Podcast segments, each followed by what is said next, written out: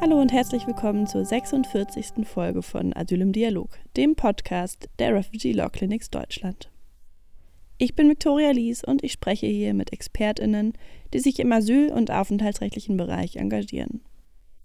Ich durfte in dieser Folge mit Christiana Bukalo sprechen, der Co-Gründerin der Organisation State Free. Wie die meisten Staatenlosen hatte sie in ihrem Leben bisher weder etwas mit Flucht noch mit Migration zu tun. Aber weil die Identität ihrer Eltern ungeklärt war, ist auch sie staatenlos geworden. Erst mit 25 hat sie gemerkt, dass sie damit nicht alleine ist. Alle zehn Minuten wird ein staatenloses Kind geboren. Obwohl dies also kein Einzelfall ist, werden Staatenlose oft dennoch so behandelt. Es gibt fast gar keine Ausnahmeregelungen für Staatenlose in vielen Lebensbereichen. Zum Beispiel Reisen ist kaum möglich, wenn man keinem anerkannten Nationalstaat zugeordnet ist. Aber Christiana erklärt uns auch, in welche anderen Lebensbereiche ihre Staatenlosigkeit ausstrahlt. Und wie man eigentlich noch staatenlos werden kann, wenn man nicht schon so geboren wird. Ich habe allergrößten Respekt, dass sie die Organisation State Free gegründet hat, die sich für die Rechte von Staatenlosen einsetzt. Ein so wichtiger Schritt allein für die Sichtbarkeit von Staatenlosen. Wieso State Free nicht das gleiche ist wie Staatenlos und warum das gut so ist, erfahrt ihr in der nächsten halben Stunde. Viel Spaß beim Zuhören.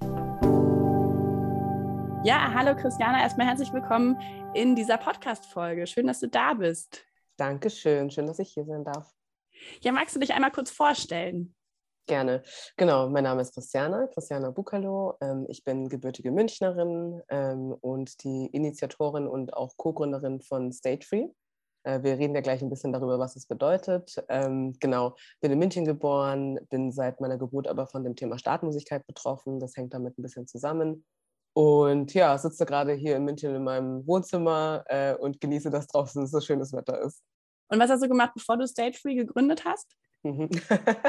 Ganz andere Sachen. Also man muss ja. sagen, mh, mm, also grundsätzlich, ich habe das Gefühl, es sind immer unterschiedliche Stränge. Also jetzt sagen wir mal, ähm, was äh, Uni und Job betrifft, äh, da bin ich immer, war ich ganz stark im Bereich Kommunikation und Medien, habe dann aber zuletzt in der Organisationsentwicklung gearbeitet und dann vor allem Diversity Management gemacht.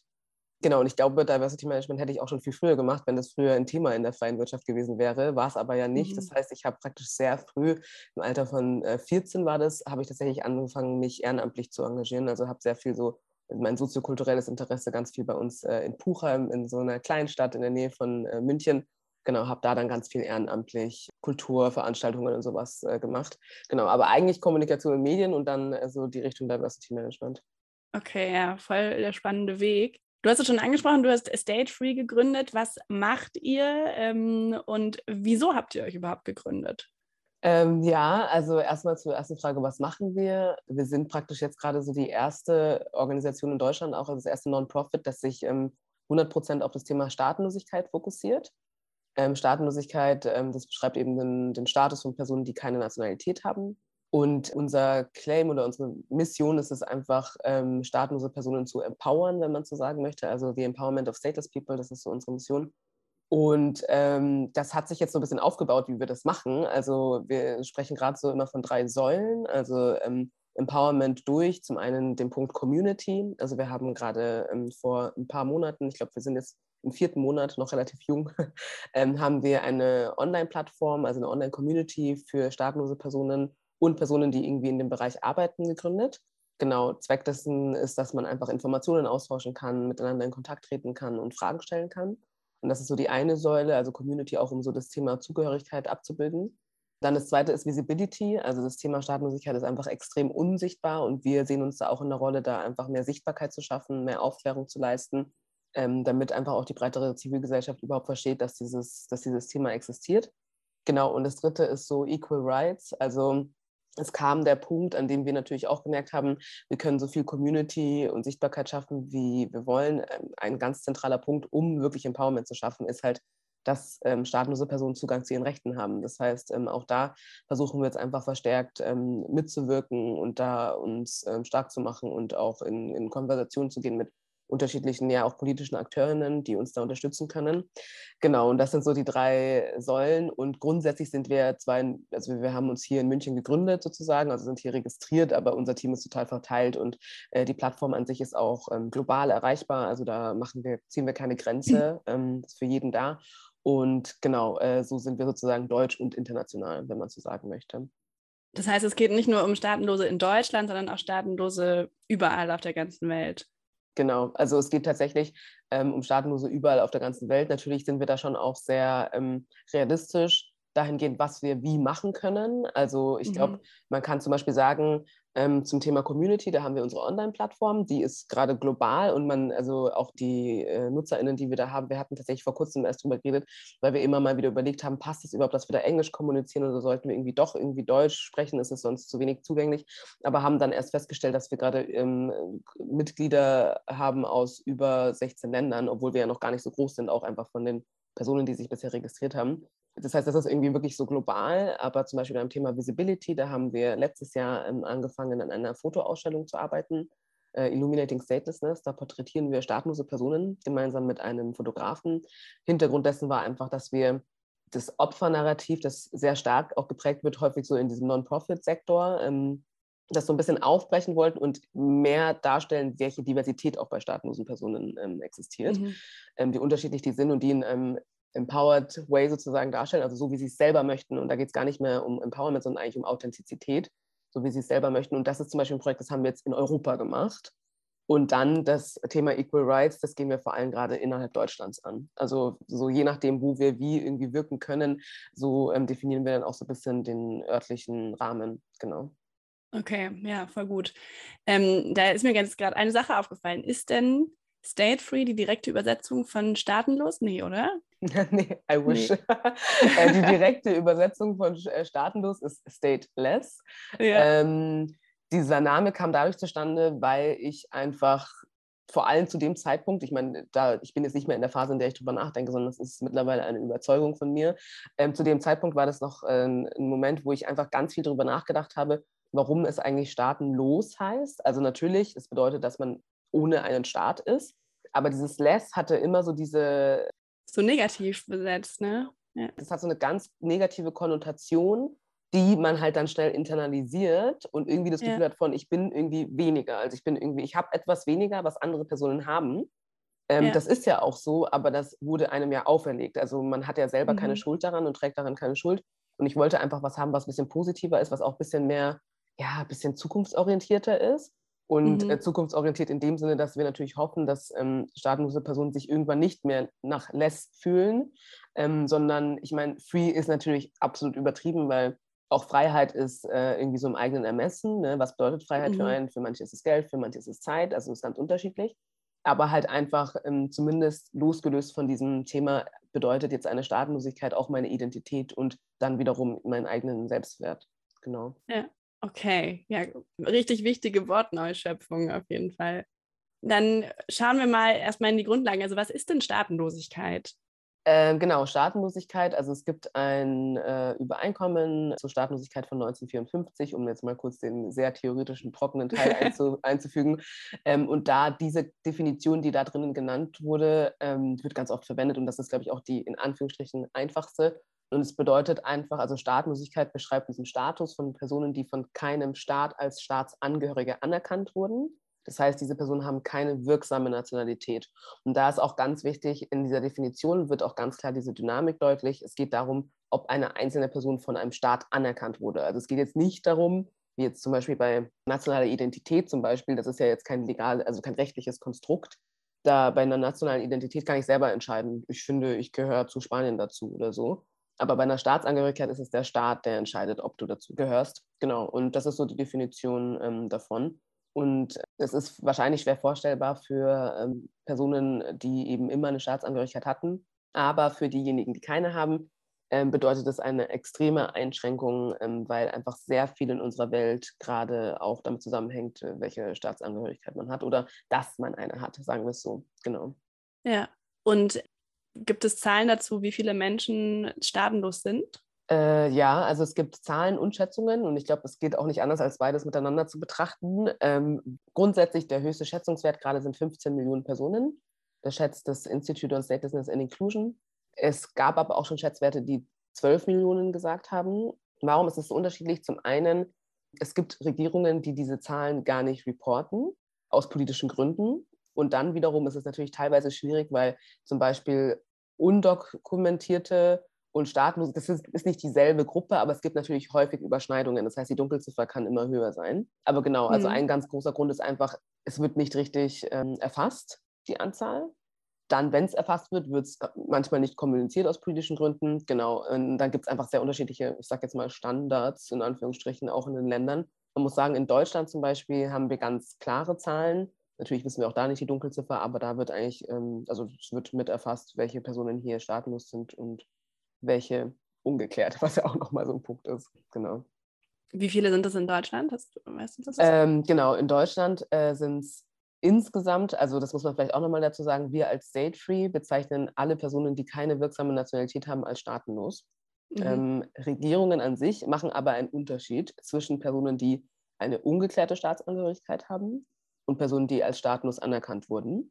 Und genau, wenn man jetzt sozusagen von der State Free Terminologie in dem Sinne ausgeht, dann äh, sind es über 117.000 Personen, die staatenlos sind. Davon sind über 26.000 eben als staatenlos anerkannt und über 91.000 ähm, sind ungeklärt oder mit einer ungeklärten Staatsangehörigkeit. Ja, wenn du es jetzt gerade schon ansprichst, glaube ich, sollten wir das vor allem jetzt mal klären. Was ist denn überhaupt der Unterschied zwischen ungeklärter Identität und staatenlos? Man wurde als staatenlos anerkannt. Das heißt, es ist ja irgendwie wie so ein Verfahren, was es gibt, um dann sogar noch staatenlos zu werden irgendwie. Ja, also zum einen, weil du es auch gerade angesprochen hast, ist witzig, weil wir da auch vor kurzem oder in letzter Zeit öfter drüber sprechen, weil du gesagt hast, ungeklärte Identität also die Staatsangehörigkeit ist ein Teil der Identität, aber es kann Fälle geben, das versuche ich auch gerade zu, zu ent, irgendwie entwirren, äh, in denen zum Beispiel eine Staatsangehörigkeit nicht geklärt ist, aber die Identität geklärt ist. Ähm, mm, das yeah. heißt, also wir achten auch ganz stark darauf, dass wir das sozusagen nicht gleichsetzen, weil es im rechtlichen Kontext aber so passiert und wir mm. da so mhm. ein bisschen kritisch dem gegenüber sind. Genau, aber eine ungeklärte Staatsangehörigkeit versus Staatenlosigkeit, was bedeutet das? Ähm, wie du schon gesagt hast, das eine ist sozusagen anerkannt also eine ungeklärte Staatsangehörigkeit beschreibt eine de facto Staatenlosigkeit. Das heißt, de facto hat man keine Staatsangehörigkeit. Aber dieses Nicht-Existieren dieser Staatsangehörigkeit wurde eben noch nicht von einer Institution rechtlich anerkannt.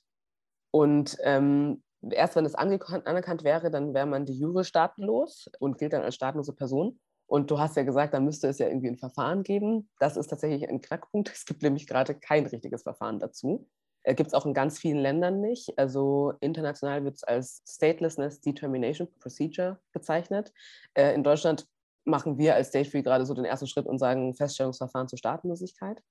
Mm, es gibt natürlich trotzdem Fälle, in denen das irgendwie anerkannt wurde, aber es gibt gerade kein, keine Regelung wieder. Also es ist eigentlich kein offizieller Prozess. Man kann jetzt nicht zum Amt gehen und sagen, ich möchte jetzt meine Staatenlosigkeit oder meine Staatsangehörigkeit feststellen lassen. Das gibt es nicht, sondern was eben passiert ist, dass die Staatsangehörigkeit im Rahmen anderer Prozesse sozusagen geklärt werden muss. Also praktisch. Wie zum Beispiel innerhalb eines Asylverfahrens. Genau. Ja. Das Problem ist ja einfach, dass diese geklärt, also dass eine Staatsangehörigkeit fast für alles eine Voraussetzung darstellt.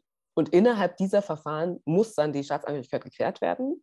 Und da passiert es dann in manchen Fällen eben, dass eine Person die Staatenlosigkeit anerkannt bekommt.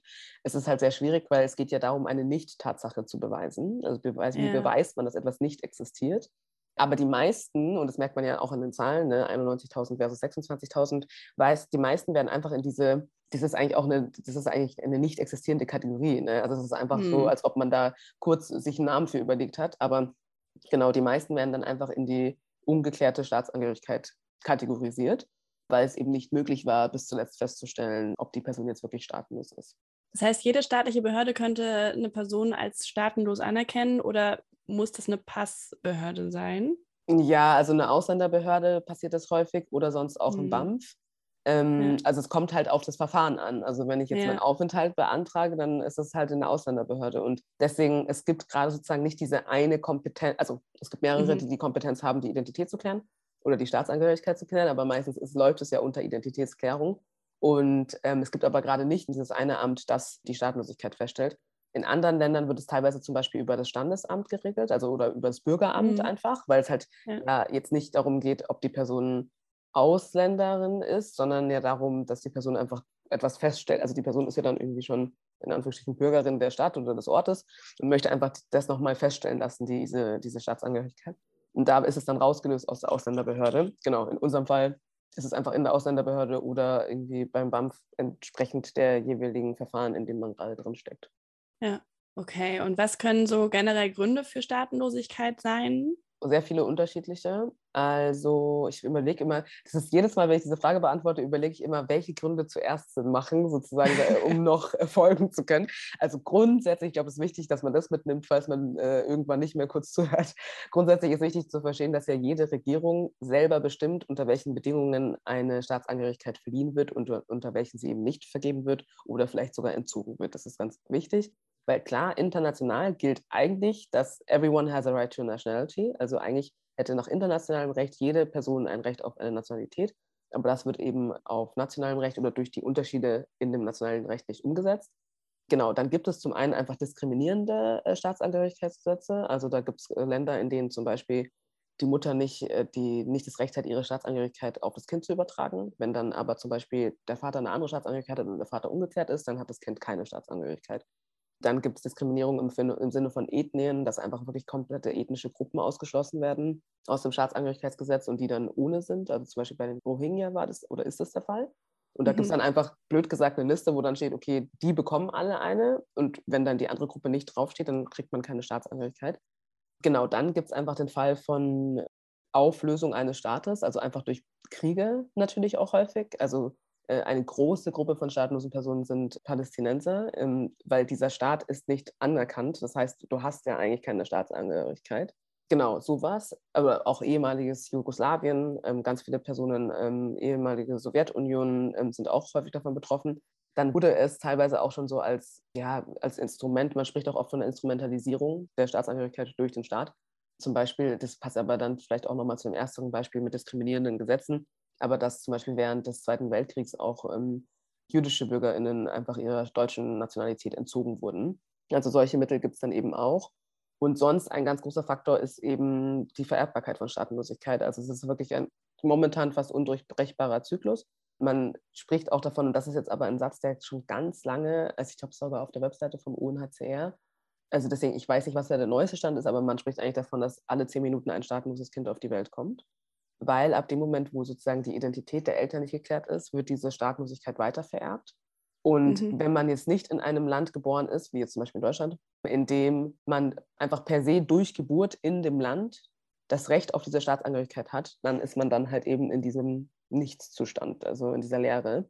Genau, und deswegen Vererbbarkeit ist schon echt ein Riesenthema, wo es natürlich auch unterschiedliche Konventionen dazu gibt, dass das reduziert werden muss, aber es hakt dann halt oft an der Umsetzung. Ja.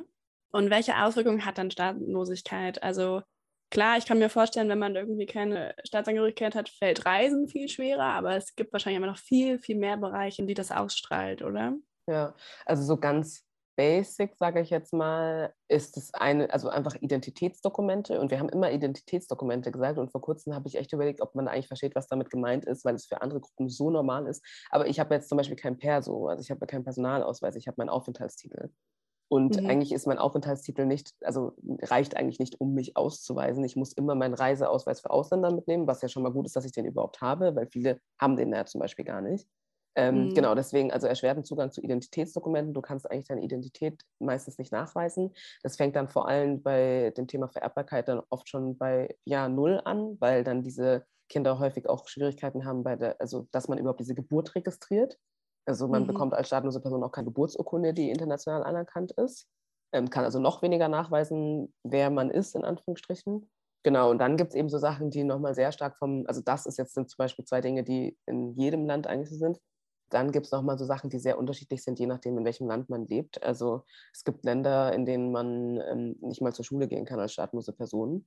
Einfach deshalb, weil das registriert wird über die Staatsangehörigkeit und weil alle mhm. StaatsbürgerInnen halt das Anrecht auf die Bildung haben und alle äh, Staatenlosen eben nicht. Also das ist schon mal was. Ähm, also kein Zugang zur Bildung, häufig dann kein Zugang zum Gesundheitssystem. Das war jetzt vor allem während der Pandemie natürlich ein Thema, Da gab es auch, gab's, gab's dann auch ein paar Reports dazu, wie Covid dann nochmal, ich meine, natürlich hat es vor allem vulnerable Gruppen getroffen, aber dann auch nochmal ähm, Staatenlose, zum Beispiel auch in Ländern, wo man nachweisen, die Identität nachweisen musste, um überhaupt einen Test machen zu können. Es gab es ja auch teilweise, dass es dann höhere Hürden gab. Ähm, genau, und dann ansonsten Reisen hattest du schon angesprochen, also keine Mobilität. Ähm, nur ganz, ganz seltene Fälle. Also ich habe jetzt meinen Reiseausweis zum Beispiel mit 18 bekommen. Davor war es eben nicht möglich auszureisen. Ich glaube, ich war einmal im Ausland und das war halt dann unter der Bedingung, dass, also mein, das war ein Schüleraustausch und da hat wirklich äh, halt der Direkt, also unser Schuldirektor sich halt extrem viel Mühe gegeben, mit dem Amt in Kontakt zu treten und zu sagen, hey, hier ist ein Kind, das würde ich gerne mitnehmen auf die und die Schulreise. Also das ist, glaube ich, da habe ich extrem viel Glück, dass ich da so jemanden hatte, der das so unterstützt hat.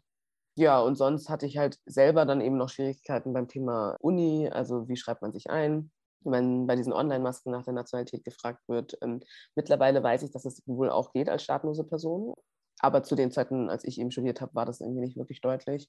Bankkonto eröffnen ist extrem schwierig, weil auch dafür muss die Identität geklärt sein. Und da gibt es einfach, es geht ja nicht darum, dass es, man könnte ja Wege finden für Staatenlose, aber dadurch, dass das Thema so unsichtbar ist, denkt einfach eine Bank auch nicht daran, wie das jetzt zum Beispiel wäre für eine Person, die staatenlos ist. Genau. Mhm. Ähm, aber dann sind es irgendwie am Ende nicht mal so wenig Personen, die das betrifft. Also es sind ja nicht so Einzel Einzelfälle, sondern es gibt es ja schon echt eine große Anzahl an Personen. Ja, total. Genau. Deswegen, also das sind so die Sachen. Bei Jobbewerbungen war es auch manchmal ein Thema, ähm, je nachdem, wie auch da der Bewerbungsprozess ist.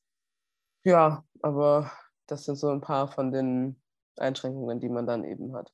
Ja, heiraten könnte man, also das ist natürlich auch noch ein Thema. Ähm, ohne Geburtsurkunde zu heiraten ist natürlich dann auch wiederum erschwert, je nachdem, in welchem Land man eben ist. Ja. Und was du ja schon angesprochen hast, dann ein Kind bekommen, was dann auch eine Staatsangehörigkeit hat. Ja, genau. Ja, krass.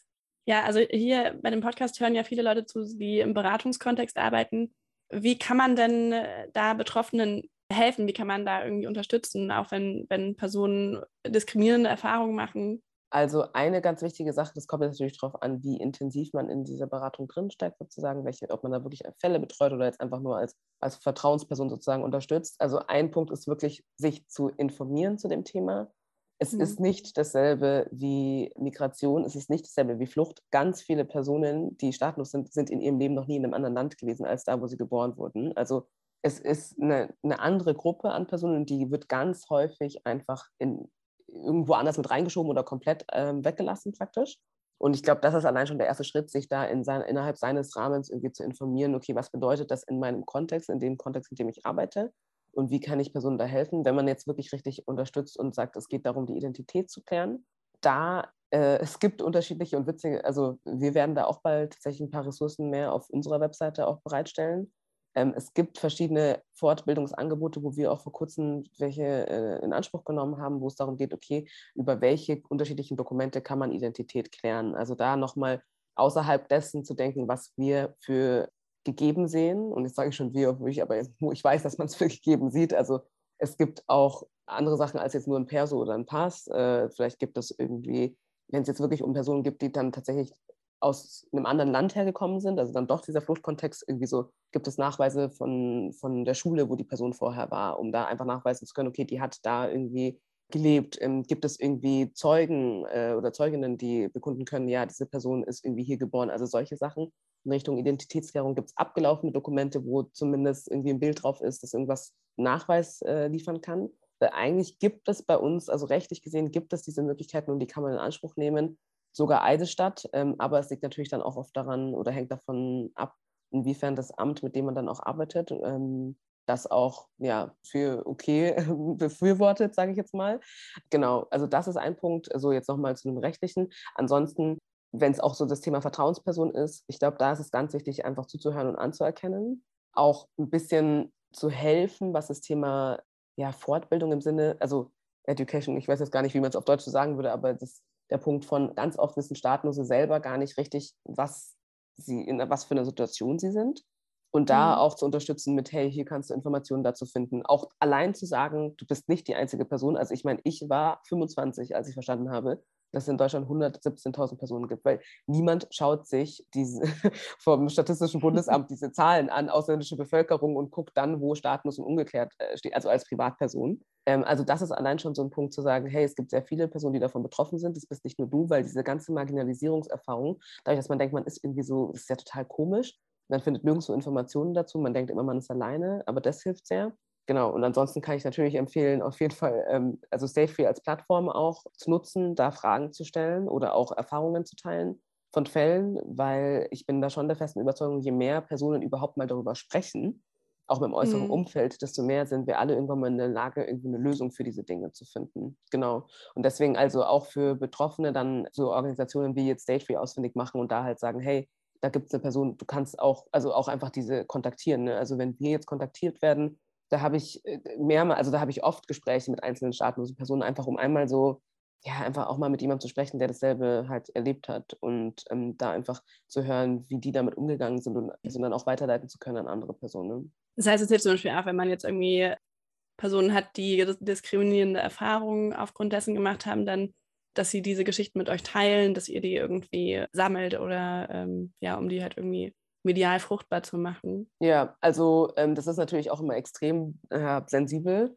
Ähm, mir ging es ja auch so, ich wollte eigentlich nie über das sprechen. Ich habe auch langjährige Freunde, die nie wirklich, wirklich wussten, so was das eigentlich mit mir und meinem Status ist, weil es ist extrem schambehaftet und man ist jetzt nicht stolz darauf zu sagen, dass man staatenlos ist. Und das heißt, man, also wir bieten es auf jeden Fall an ähm, und auch dazu unterstützen, selber zum Beispiel auf der Plattform die Geschichte zu teilen aber wissen auch, dass es eine sehr hohe Hürde ist für Betroffene.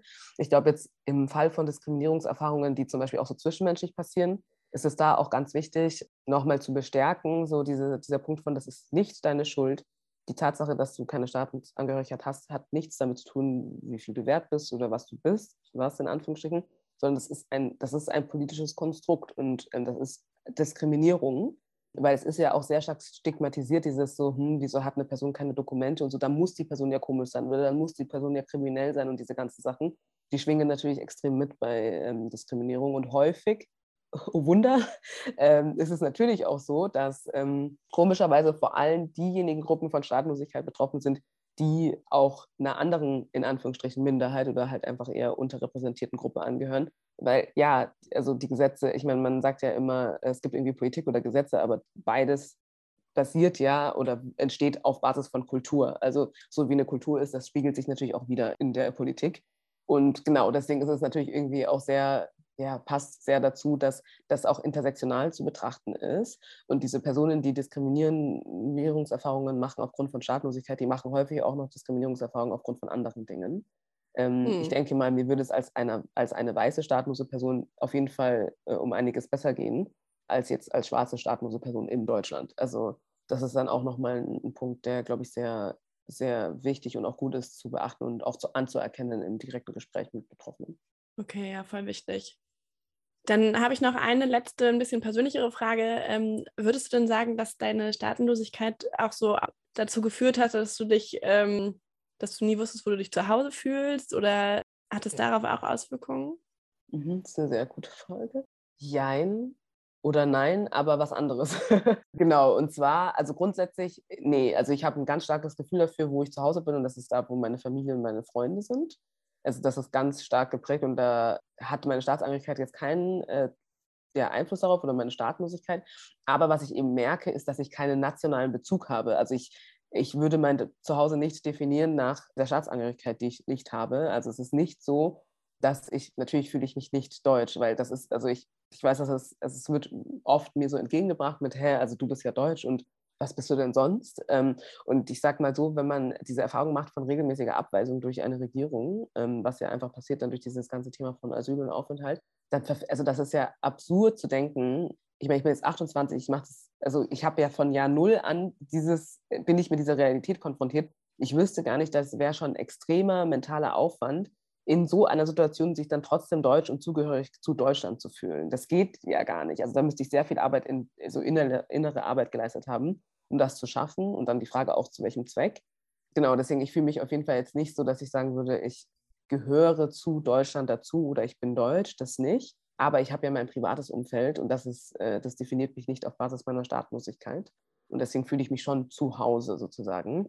Genau. Und einer der Gründe, warum wir State ja auch gegründet haben, war dieser Punkt von ganz vielen, also es wird ganz oft von dieser äh, Einsamkeit auch gesprochen. So Staatenlose sind irgendwie, werden alleingelassen, ist ja auch so. Es, also kein Staat kümmert sich ja um einen. Also auch so dieser Sicherheitsaspekt ist ja, also gibt es nicht. Kein Staat ist in dem Sinne verantwortlich für mich. Und dann diese Erkenntnis von, okay, es sind so viele Personen weltweit betroffen, war für mich schon so ein Punkt von, hä, wir, wir wären ja gar nicht so einsam, wenn wir alle mal zusammenkommen würden. Und der Punkt von, es gibt irgendwie kaum Informationen, die man finden kann, da habe ich auch gedacht, wir haben ja eigentlich kollektiv super viel Wissen, weil wir, wir haben alle sehr viel miteinander, also wir haben alle sehr viel erlebt und dieselben Erfahrungen gemacht. Und wenn wir die miteinander teilen könnten, dann wäre schon so ein großer Schritt irgendwie in die richtige Richtung. Und dieses Gefühl von Zugehörigkeit, also da eine große Gruppe zu haben und zu verstehen, hey, es gibt hier noch jemanden in Deutschland oder es gibt hier noch jemanden in Frankreich. Ähm, das ist so, ein, so eine Motivation dafür gewesen, Selfie zu gründen. Einfach Leuten und vor allem staatlosen Menschen deutlich zu machen, du bist hier nicht allein und wir können das Thema gemeinsam irgendwie angehen und aber auch zu sagen, wir wollen auch nicht alleine daran arbeiten, sondern gemeinsam mit Personen. Es gibt ja ganz viele wunderbare Personen, die teilweise ja auch äh, Organisationen zu dem Thema gegründet haben und sagen, hey, wir wollen uns dem annehmen und das kann nicht sein und dass einfach jetzt noch die Lücke geschlossen wird zwischen denjenigen, die davon betroffen sind und denjenigen, die eben ähm, an dem Thema arbeiten. Ja, okay. Ja, super, super wichtige Worte. Vielen, vielen Dank dir. Vielen Dank für eure Arbeit und ich wünsche euch auf jeden Fall, dass äh, ihr ganz, ganz viel erreichen könnt mit State Free und ihr immer weiter wachsen könnt. Dankeschön. Wünsche ich mir auch. Das war die 46. Folge von Asyl im Dialog mit Christiana Bukalo von State Free. In den Folgennotizen findet ihr die Webseite von State Free. Schaut unbedingt vorbei, was für bewegende Arbeit dort geleistet wird. Und verweist gerne Betroffene dorthin.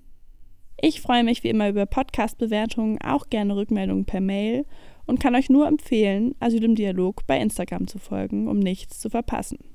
Bis dahin, wir hören uns in zwei Wochen wieder.